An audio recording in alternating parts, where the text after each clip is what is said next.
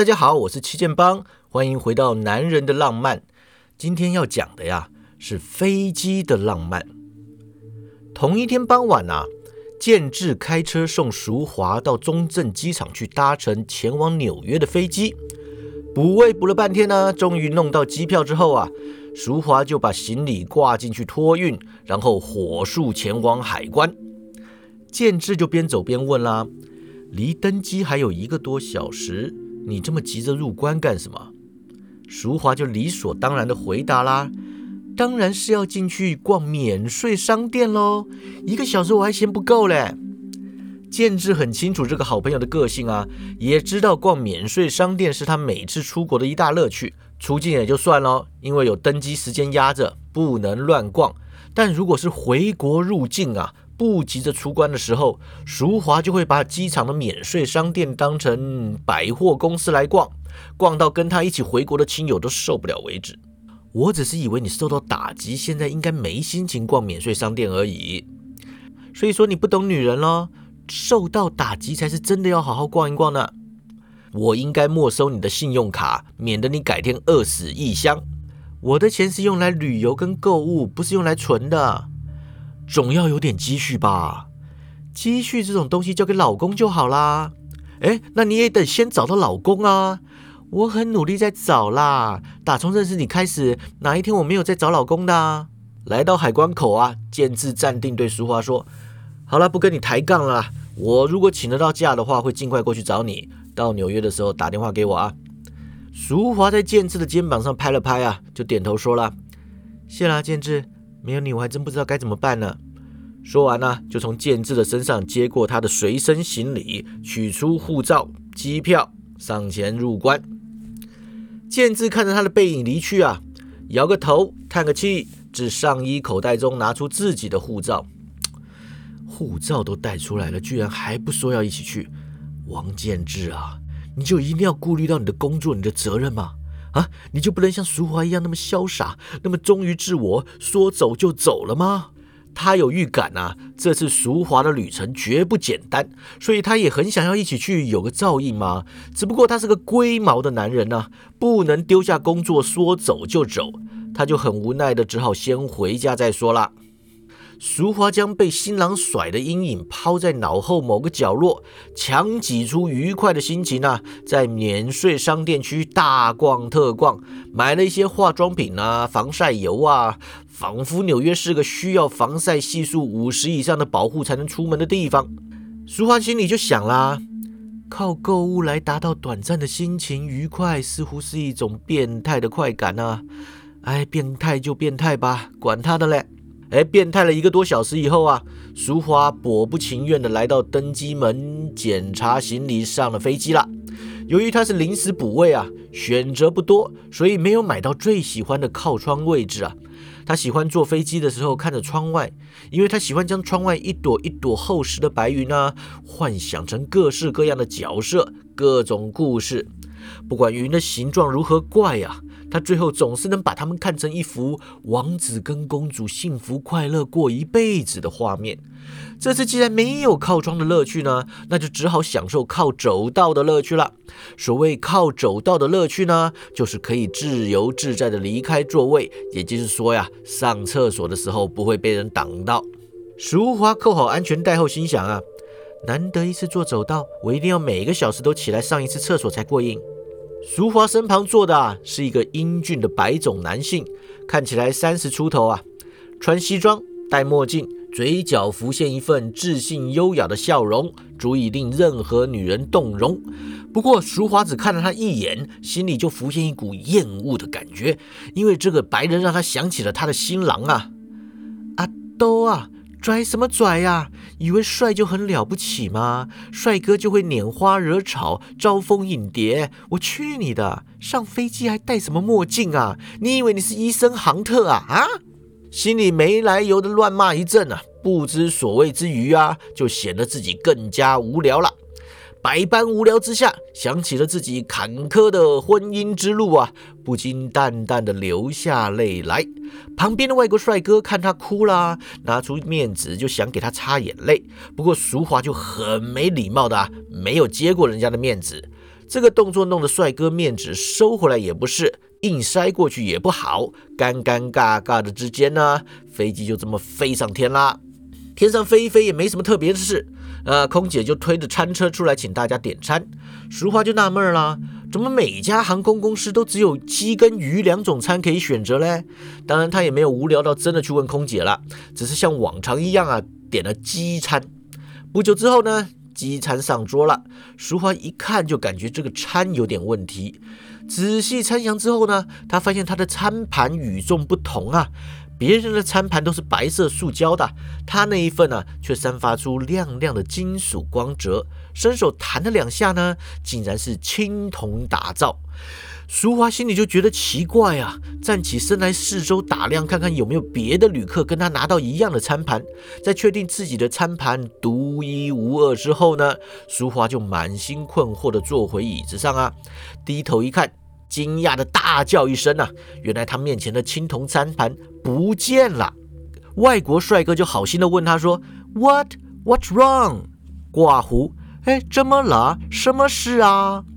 淑华就脱口说出了：“Where's my plate？” 挂胡，我的餐盘呢？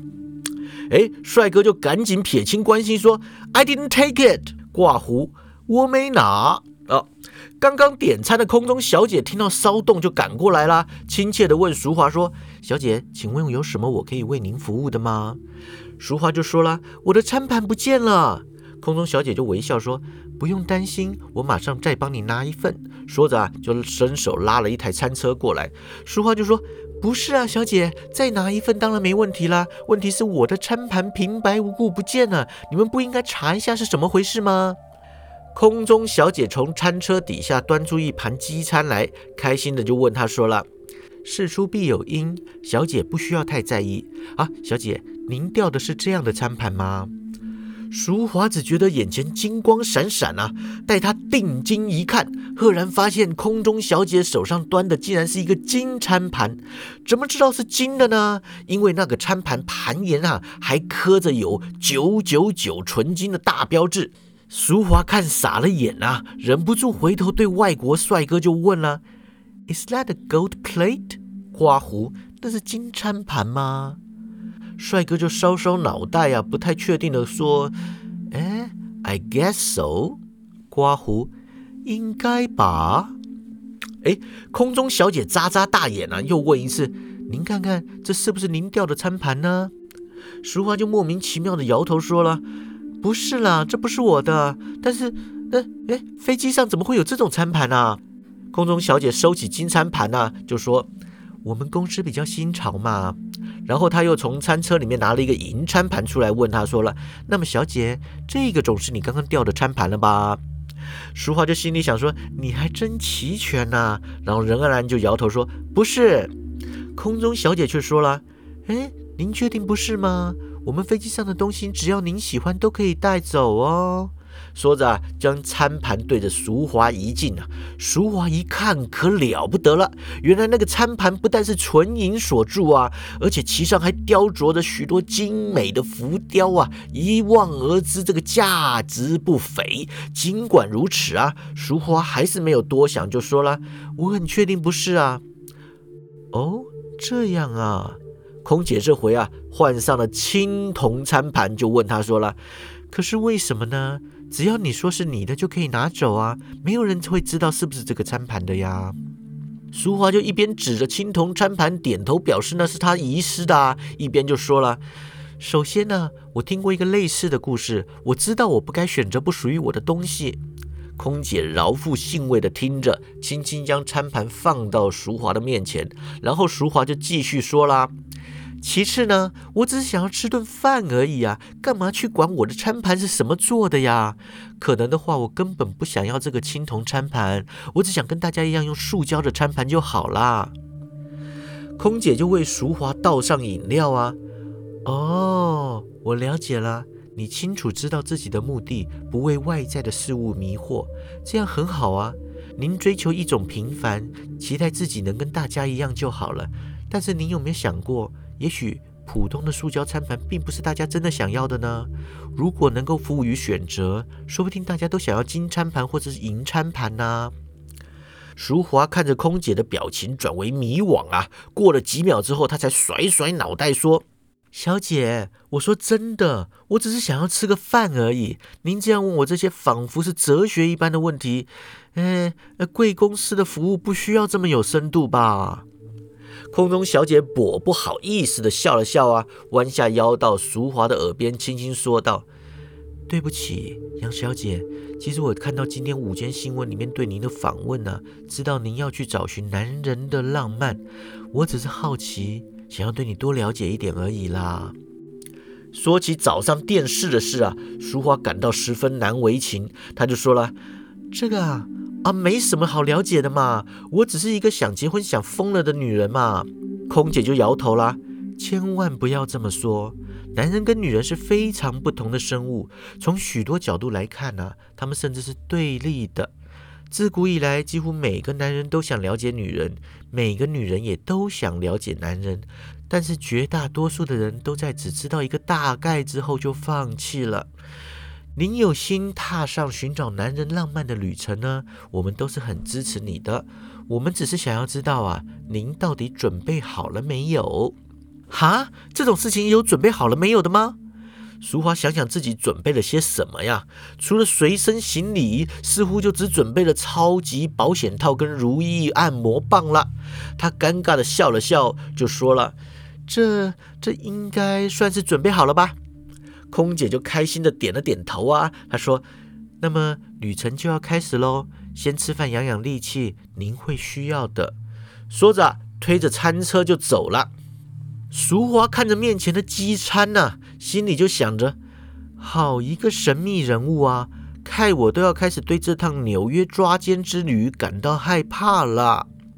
想着想着，他就打开了沙拉，开始吃饭了。旁边的帅哥就问他说了 ：“What did she say? Gold plate, silver plate? She sounds like a fairy godmother。”挂胡，他说了什么？金餐盘？阴餐盘，她听起来像是个仙女教母。淑华正在吃饭呢，没好气的就回答他说：“I have no idea, and maybe you haven't noticed I'm having dinner。”刮胡，我不知道。还有，我正在吃晚饭。 帅哥就继续搭讪啦。Oh, take it easy, lady. What's with the attitude？刮胡。哎，不要这样嘛，女士啊，为什么对我的口气这么差呢？淑华就瞪了帅哥一眼啊，假假的笑了笑，他就说了：“I don't speak English, so would you please shut up？” 刮胡，我不会说英文啊，所以请你闭嘴好吗？说完了，他就专心吃饭，不打算再理会身旁的帅哥了。但是身旁的帅哥似乎不知道什么时候该闭嘴啊，他就继续说了。Oh, come on! I'm just trying to be nice. 夸胡哦，别这样啦，我只是想要表示友善而已啦。淑华放下刀叉，语气不善的对帅哥就说了：“Hey, what's your problem, man? I'm not on this plane to talk to you. Seriously, what do you expect to happen on an airplane? A romantic relationship?” 夸胡。喂，你有什么毛病啊？我上这台飞机不是为了要跟你聊天的。说真的，你认为在飞机上能发生什么事啊？浪漫的亲密关系吗？帅哥就有点被吓到啦。Well, I'm, uh, uh, I'm not thinking about that.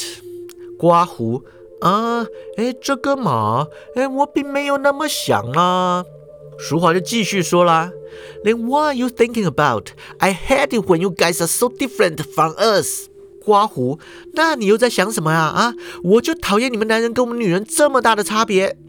那帅哥继续说了，Why are you a lesbian？刮胡，为什么你是女同性恋吗？淑华就说，No，What's the matter with you？刮胡，不是，你到底是什么问题啊？淑华就火气大呀，她不喜欢在吃饭的时候被人误会为女同性恋嘛。可是那男的就说了：“What's the matter with you？” 刮胡，你猜有什么毛病呢？外国帅哥也有点火气啦，因为他不喜欢在礼貌的搭讪的时候呢，变成对方莫名其妙发火的对象。淑华忍不住有种扯头发的冲动啊！You guys are so unreasonable, and I am supposed to find something romantic about you? Gee, what kind of romance can you men possibly expect to happen on airplane? 刮胡，你们这些男人真是无可理喻哎！而我居然还想在你们身上找到浪漫哦！我的天哪，你们究竟期待在飞机上能遇上什么浪漫呢？哎，突然间呢，身后的走道传来一阵骚动，似乎是空中小姐的餐车让人给撞倒了。在淑华还没时间意识到发生什么事情之前呢，她突然感觉颈部一紧啊，登时呼吸困难，整个人被拉出座位啊，提到走道上。淑华使劲伸展下巴，想要争取一点呼吸的空间呢，然后她就发现自己的脖子上多了一条也不怎么粗壮的男人手背啊，配合着旁边隐隐传来。其他旅客的惊叫声呢？淑华很快就知道事情大条了。就在他张大嘴巴将叫未叫之际呢，他的额头让一道金属划过，产生了一股寒意。接着他就看到面前有一把手枪啊，晃来晃去。终于他决定，这种情形下呀，还是不要乱叫比较好啊。淑华啊，让人用枪抵着脑袋，夹持为人质。有人劫机啦！抓着熟华的劫匪对着经济舱的乘客大声叫道：“现在是劫机了，各位不要惊慌，更不要乱动，不然的话，哈，这个女人的头上就会多一个大洞。”这话一说啊，客舱内惊叫四起。有些人显然不太在乎淑华的头上有没有大洞啊，蹲低了身体就要往商务舱跑了。不过在跑到厕所隔间附近的时候呢，他们都自动两手抱头的跑回来了。显然啊，商务舱那边也有劫匪。劫匪又叫了：“好了啦，不要再乱跑了啦，这里是飞机上啊，你们以为能跑到哪里去了？乖乖给我坐在椅子上啊！”淑华让劫匪乐得喘不过气来了，使力掰开一点警钟的手背啊，心里就只想说：“我怎么会这么倒霉啦？这到底是什么飞机啊？”嘴里就说了：“放开我，放开我！”劫匪左手一缩啊，勒得淑华说不出话来，他就叫了：“你不要叫了，主要你乖乖合作哦，我保证你不会比我先数啦。”啊，由于淑华不知道劫匪打算什么时候死啊，所以这话没有多大的安抚作用。再说，最近同奔自由已经不流行了，干劫机的似乎都是恐怖分子自杀攻击，所以他越听啊越感觉冷汗直流，心里一急呢，张嘴就想对着那条手背给咬下去啊。正当淑华将咬未咬之际，他看见之前坐在他旁边不停搭讪的讨厌帅哥，居然摘下了墨镜，从西装里面。便拿出一把枪，指着自己身后的劫匪，帅哥就说啦 CIA drop your weapon！” 哎，劫匪吓了一跳啊，将淑华拉进自己身体挡好啊，大叫说：“阿豆啊，说什么了？”淑华被两把枪前后指着啊，唯一能做的就是充当翻译，于是他就赶快说了：“他说他是美国中央情报局的人呐，叫你把枪给放下。”劫匪翻过手枪，一枪柄就打在淑华的脸上啊，只打得他头昏眼花。他就叫说：“啊，干你老叔哎，CIA 了不起哦，你叫他把枪放下啦！”说着，左手一转，一副手铐晃出来，分别铐住自己的左手跟啊淑华的右手。淑华正是眼冒金星啊，嘴里可不敢闲着，又对帅哥说了：“He he said to drop your weapon。”刮胡。他他说他说叫你把枪放下，帅哥并没有把枪放下，不过嘴里不忘安抚人质。Don't worry, man. I promise you that everything is going to be alright. 刮胡，别担心，小姐，我保证很快就会没事的。劫匪就问啊啊，一公虾米，给我翻译翻译啦！说着又挥一巴掌。这个淑华被这两下打得分不清天南地北啦，只好乖乖翻译。打从他英文学成以来啊，这是他第一次翻译翻得如此顺口，信雅达兼顾，简直可以去接口译 case 了。以下为了收听方便啊，就省去了翻译过程，纯粹啊用中文技术了。CIA 帅哥就说了。先生，你家持旅客当人质是没有用的，无法控制驾驶舱，要怎么接机呀？啊！劫匪就哈哈一声呢，啊，你以为只有阿多啊干的这种事情才够专业吗？哈，啊，告诉你啦，驾驶舱我们也有人员在处理的。飞机的扩音器中啊，这时就传来机长的声音啦。呃，各位旅客，我是本机机长。本机目前已被恐怖分子挟持，希望大家安静的留在位置上，千万不要轻举妄动。如果发生紧急事故，在您面前已备的袋子里有各种逃生设备使用说明。您如果觉得有用，现在就是仔细阅读的时刻了。劫匪知道驾驶舱得手了，精神一振，对着 CIA 帅哥就说了：“安壮啊啊，阿多啊，你孤掌难鸣呐，赶快给我把枪放下啦！”帅哥一手抹去额头上的汗水啊，一边就问啊：“你们劫持飞机究竟想干什么？”劫匪就说了：“啊，现在流行飞机撞大楼，你没听说过？”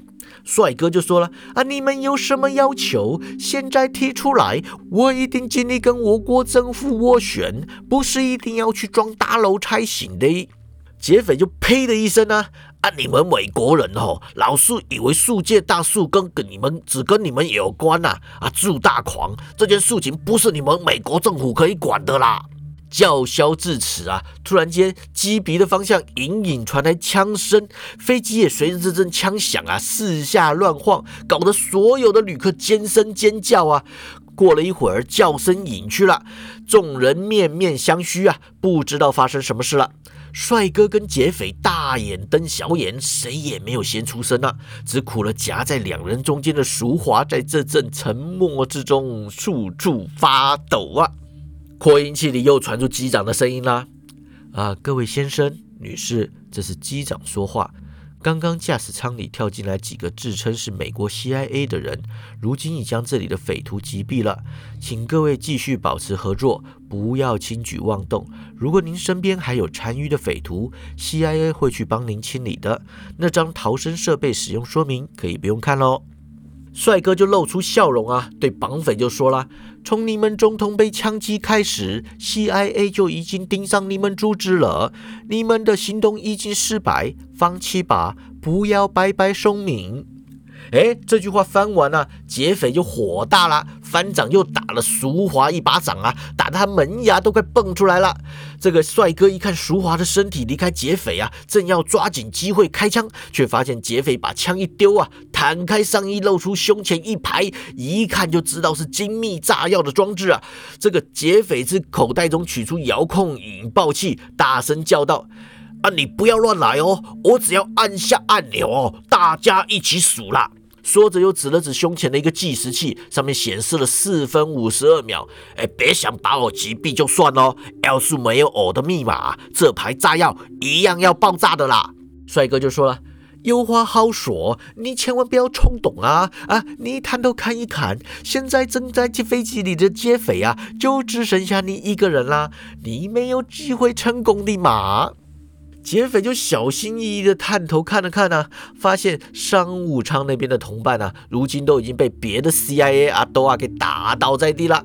他心里慌张啊，想不出什么法子，只能照着预定的计划做事。他就说了：“有没有可能成功？哦，你不需要担心呐。现在把炸弹在我手上，我说了算。你把枪给我交出来了。”帅哥啊，投鼠忌器，只好乖乖把枪交给劫匪了。劫匪拿着洋枪啊，又说了：“很好啦，现在吼叫你同伙也都把枪给我踢过来了。”帅哥转头跟其他 CIA 探员说了，大家不敢造次，也都把枪踢了出来。帅哥把枪捡到了劫匪的面前放下，他就说：“都给你交械了，可不可以先把这个钉丝装置给关掉啊？”哈，劫匪啊，一枪柄对着帅哥打下去。那个帅哥倒也很硬朗啊，嘴角给打出血来，可是一步都没有退却。劫匪不多理会他呀，低头一看，定时装置只剩下三分钟了。毕竟是绑在自己身上的炸药嘛，心里也是不太安稳，所以呢，他就立刻动手输入密码了。哪知道输入一次没有反应，再输一次，那个时间还是继续跑啊。输到第三次的时候啊，劫匪心里急啦，嘴里就忍不住念啊。不会吧？难道我记错密码了？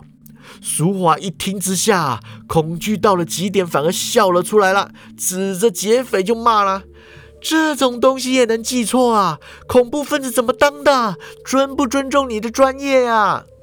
帅哥一看情形不对啊，上前就问了：“怎么回事？无法解除钉尸吗？”这个劫匪心慌啊，枪指着帅哥大叫说：“哎，你不要过来哦！”哎，帅哥停下脚步啊，继续就说了：“你冷静一点，听我说，让我帮你解除这颗炸弹。你们驾驶飞机是要装大楼的，如果现在爆炸了，根本没有意义，对不对呀？哈啊，不要固执啦，让我帮你吧。”这个劫匪犹豫了一下呢，哎，恐怖分子啊，抱有自认崇高的宗旨啊，眼看这次无法达成目的了，他也不愿意多伤人命啊。考虑一秒之后呢，劫匪就把枪跟遥控引爆器都放到地上，说道：“走啦，去这个下层货舱。”说着就拉着淑华往这个机尾前进了。帅哥一言不发的跟了上去，淑华在两人中间被拖着走啊！一看两人神情凝重，就知道没好事，忙问说：“去货仓干嘛？解除炸弹在这里解不就好了吗？”不过这个问题啊，都没人回答他。到了货仓啊，帅哥忙着检视劫匪身上的炸弹，但那劫匪呢，却忙着阅读逃生门的使用说明呢。帅哥就说了：“还剩一分二十三秒啊，可以把炸弹从你身上分离吗？”劫匪就说了：“这东西设计上吼，就是要我死后仍然有可能继续引爆啦，要把它拖下来，不是一分半内可以办到的啦。”帅哥拿出一把瑞士刀啊，就说了：“那就试试传统的说法，哎，煎红弦还是煎蓝弦？”劫匪就摇头了。线吼都藏在装置内部了，等你拆到线的时候吼就来不及了啦。再说我也不知道是红线还是蓝线，你不能冒着整机乘客性命去捡呐。帅哥就露出为难的神情啊，就问到说：“那怎么办？”劫匪啊转动门把，使劲一拍，逃生门整扇往外飞出啊，货舱内顿时风声大作。唯一的办法吼。就是我跟炸弹离开飞机啦，帅哥就看着劫匪啊，又看看时间，知道确实除此之外没有其他办法了。他心中浮现同情这个劫匪的想法啊，拍拍他的肩膀就说了：“我了解，愿上帝与你同在。那么，请你打开手铐，让这个女士离开吧。”淑华翻译翻到这里啊，心里总算有一股说不出的解脱感。哪知道这时候啊，却听见劫匪破天荒的说了两个英文字：“Oh shit！我忘了带钥匙了啦！”淑华大怒啊，终于一巴掌打到劫匪的脸上。我操你妈呀！你干嘛不干脆把头给忘记带出来啊？帅哥一看时间不到四十秒啦，忙从裤管里拔出备用手枪，对着劫匪跟淑华之间的手铐链子开枪啊！想不到这手铐结实异常，子弹居然没有应声而断呢！帅哥就大叫了：“这是什么手铐？哪有这么结实的？”啊劫匪也就叫了：“我也不清楚啦，他们说是最新的纳米科技制造的啦。”淑华就惊叫说：“纳米跟这个有关系吗？”劫匪看看时间呢，对淑华就说：“小姐，害你送命吼，真的非常非常非常的抱歉呐！啊，不过吼，为了飞机上其他人着想，我们走吧。”说着就往逃生门跨出去了。淑华死命挣扎呀，右手拿紧抓着 CIA 帅哥说：“不要不要救我救我，我不想死啊！哎，Don't let him take me, help me！” 刮胡。别让他带我走，救我！帅哥的表情也很痛苦啊。I'm sorry, I'm really sorry。括弧，对不起，真的对不起。劫匪啊，往逃生门外一跳，淑华跟着就被扯出去了。不过由于他求生意志够强啊，死抓着帅哥的手不放，所以连帅哥也被扯到逃生门口，趴在地上啊，拖着身在机外的他们。帅哥就说。Man, please think about those on the plane. 刮胡，小姐，求求你，请为飞机上其他人着想。俗话就说了，You promised me that everything will be alright. You promised. 刮胡，你跟我保证过一切会没事的，你保证过的。帅哥就说，Please. 刮胡，拜托你放手吧。这淑华眼看是没有活路可走了，满脸怨怼的就对 CIA 帅哥说了：“What's your name？” 刮胡，你叫什么名字啊？帅哥就说了：“Jack Smith。”刮胡，杰克史密斯。淑华说：“Well, Agent Smith。” I promise that I will come back as a ghost and haunt you for the rest of your life。刮胡，好， 史密斯探员，我保证我会化成鬼来回来纠缠你一辈子。说完了，淑华就放开紧抓帅哥不放的手啊，身体当场好似断了线的风筝一样，跟着劫匪一起飞离飞机了。就好像电影里的慢动作一样啊，帅哥的脸跟大飞机都慢慢的在淑华眼前越离越远，越来越小。在他开始奇怪为什么这阵疾风飘逝的致命时刻里，自己仍然能够把一切看得这么清楚的时候呢？他左手之外半空指处啊，传来一声轰然巨响，紧接着呢是一片热浪来袭啊，再紧接着。就是耀眼的火光喷洒，然后呢，淑华眼前一黑，就再也看不见，也听不见任何事物了。不知道过了多久啊，也许根本连一秒都还没过去。淑华灼热的脸庞感到一阵透体而来的清新舒畅，她感觉自己的身体不再下坠了，反而像是在冉冉飘升。他张开双眼啊，发现四周。一片漆黑，不过在他头上遥远的地方，却有一道和缓的白光飘落。他抬起头来看入白光之中啊，发现光芒的尽头似乎隐约有个人影漂浮。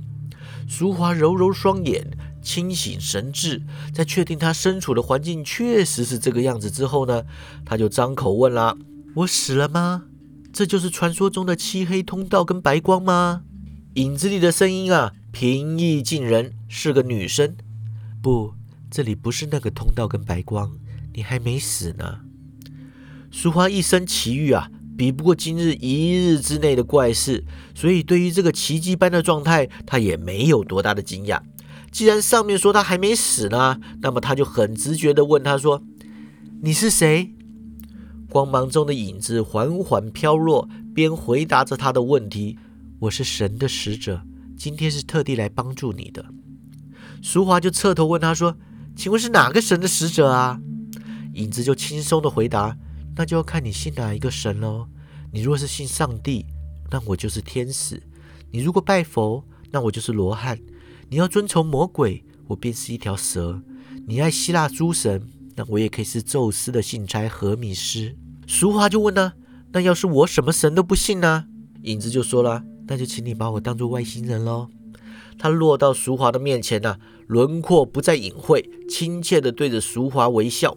淑华看清楚来人的长相啊，有点吃惊地说：“你是飞机上拿餐盘的空中小姐。”神秘的女子对淑华伸出右手，说了：“是的，杨小姐，我叫安琪儿。”淑华一边跟安琪儿握手啊，一边就说：“那你要怎么帮助我呢？”安琪儿笑了笑，就说了：“你刚刚也见识到了，寻找男人的浪漫是一趟非常危险的旅程。通常碰到有凡人要展开这类冒险的时候呢，我们就会提供一些礼物，以增加成功的可能性。”淑华搔搔脑袋，有点好笑的就问他说：“请问是什么礼物呢？”安琪儿就说了：“首先是一种沟通能力，在这段旅程里。”不管别人使用世界上哪一种语言跟你说话，到了你耳中都会变成中文，而你讲出的话呢，也都会变成他们听得懂的意思。这个能力非常方便，可以确保你走得更远，看得更多，也好避免浪费时间在沟通上面。俗话听得不太敢相信呢，这么神奇啊？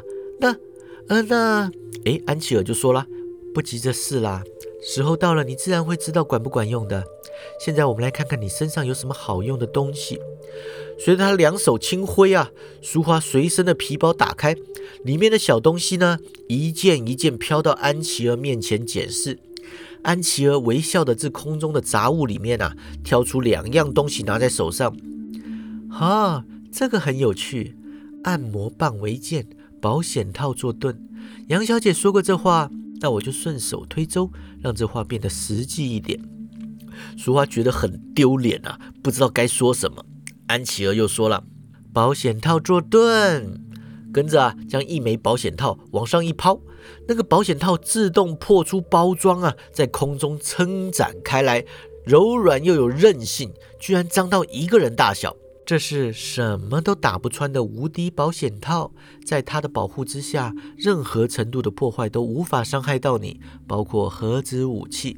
淑华两眼大张啊，下巴倾斜，实在对眼前的景象啊说不出话来。安琪儿又叫了一声啊。按摩棒为剑，他随手挥出啊，那按摩棒化成细胶边四处乱窜，风势极劲，转瞬间呢，已经窜到看不见边头了。安琪儿感到满意呀，摆手收回细胶边，说道：“这是什么都打得穿的如意按摩棒，不但无坚不摧，而且没有极限。就算敌人躲在银河系的另外一端，这棒子也会找出它来加以摧毁。这宝贝的威力啊！”不是闹着玩的，杨小姐可要节制使用哦。淑华就举手问啊：“哎，请问，如果拿什么都打得穿的按摩棒去打什么都打不穿的保险套，那究竟是打得穿还是打不穿呢？”安琪儿就笑着说了：“最有深度的问题。自古以来啊，碰到这个问题的时候，通常要看攻的那方是好人还是守的那方是好人来决定结果喽。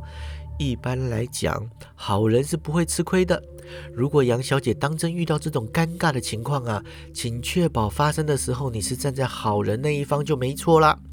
淑华越听越迷糊啊，只得点点头表示她大概听懂了。安琪儿轻甩着跳蛋，微笑着说了：“最后是小跳蛋啦，这东西很神奇，请杨小姐看清楚喽。”她拉着跳蛋的电线啊，将跳蛋垂到淑华的眼前，就这个样子。将跳蛋在你选定的男人眼前晃两下，淑华问说：“就像催眠那样？”安琪儿晃两下就说了：“差不多，不过不需要晃那么久。摇晃跳蛋的同时啊，你就说为我呈现男人的浪漫。之后啊，那个男人就会为你呈现他最真实的一面。”安琪儿放下跳蛋，神情一转，变得严肃的就说了：“跳蛋的能力要小心使用。”因为你很难预知它会带来的后果。俗话就问说：“后果？”安琪儿就点头啦。嗯哼，有时候男人认为浪漫的事情呢，对女人来说却很可怕哦。如果你遇到这种状况的话呀，就是要善用保险套跟按摩棒的时候了。淑华就感到一股寒意呀，摇头就说：“男人到底是如何恐怖的一种生物啊？”安琪儿拍拍淑华的肩膀就说了。跟女人也没有太大不同啦，只是你不太了解她们而已。他双手一合，所有飘在空中的法宝跟杂物很快都飞回淑华的皮包里，就归定位了。现在，杨小姐，就请你去继续你的旅程吧。说着，他又要挥手。淑华大叫说：“哎，等一等啊！刚刚大爆炸，为什么我会没事啊？我这一去的话，会出现在哪里？我不会被炸死或摔死吗？”安琪儿就摇头说了。不要害怕，杨小姐，只要你记得我刚刚说的话，善用我送给你的礼物，相信你一定可以逢凶化吉的。说完呢，手一挥，安琪儿在淑华面前就好像青烟一般呢，消失得无影无踪。淑华陡然感到脚下一松呢，身体立刻急速向下坠去。他情急之下，两手乱抓呀，却发现自己全身笼罩在一团薄薄年华的胶膜里面啊！他的脑袋在天旋地转之下，很快的清醒过来了，终于了解到自己处在一个什么样的状况下。他说：“好一个无敌保险套啊！原来我就是靠它才能在大爆炸中存活下来的。”下坠的风势过巨啊！保险套紧贴着淑华的口鼻，几乎要让她呢窒息了。他心想，这样也不是办法呀，于是动手开始向脚下摸去。他找到了保险套开口处的橡皮圈呐，两手紧紧握住之后呢，使劲向外一扳，随着开口扩张啊，强劲的坠风涌入啊，将保险套里面灌满了空气，形成了一颗巨大的气球。淑华身体滑出套外啊，两手仍然死命抓着套圆，就这么把保险套当做降落伞来使用啊。几分钟之后啊，淑华安然飘落，扑通一声啊，插入海面了。淑华两手并用，将套口扯紧啊，取出细胶边绑好，又把保险套当成的是橡皮艇啦，趴在上面随波逐流啊。抬头看天，只见满天星斗，好一片浪漫的银河景象。只可惜淑华不修天文呐，天上的星座一个也不认得，自然没办法靠着星星来辨认方向了。反正就算认出方向了，他也不知道自己在哪里，那就干脆不要去烦恼费心啦。在橡皮艇上躺了一会儿啊，眼看四周风平浪静，似乎也没什么大白鲨出没的征兆啊。淑华情绪紧绷了一天，运动量只怕也超过了平常半年总和了。这时感到心情一宽，眼皮一沉，不到一秒的时间就发出了鼾声啊！登时睡得比世界上任何一只猪都沉啊！如果您喜欢我的故事呢，希望您可以帮我点个五星啊，按赞分享一下。因为我们这边真的很需要分享好故事，就是要跟好朋友分享的嘛，对吧？男人的浪漫，我们下回见。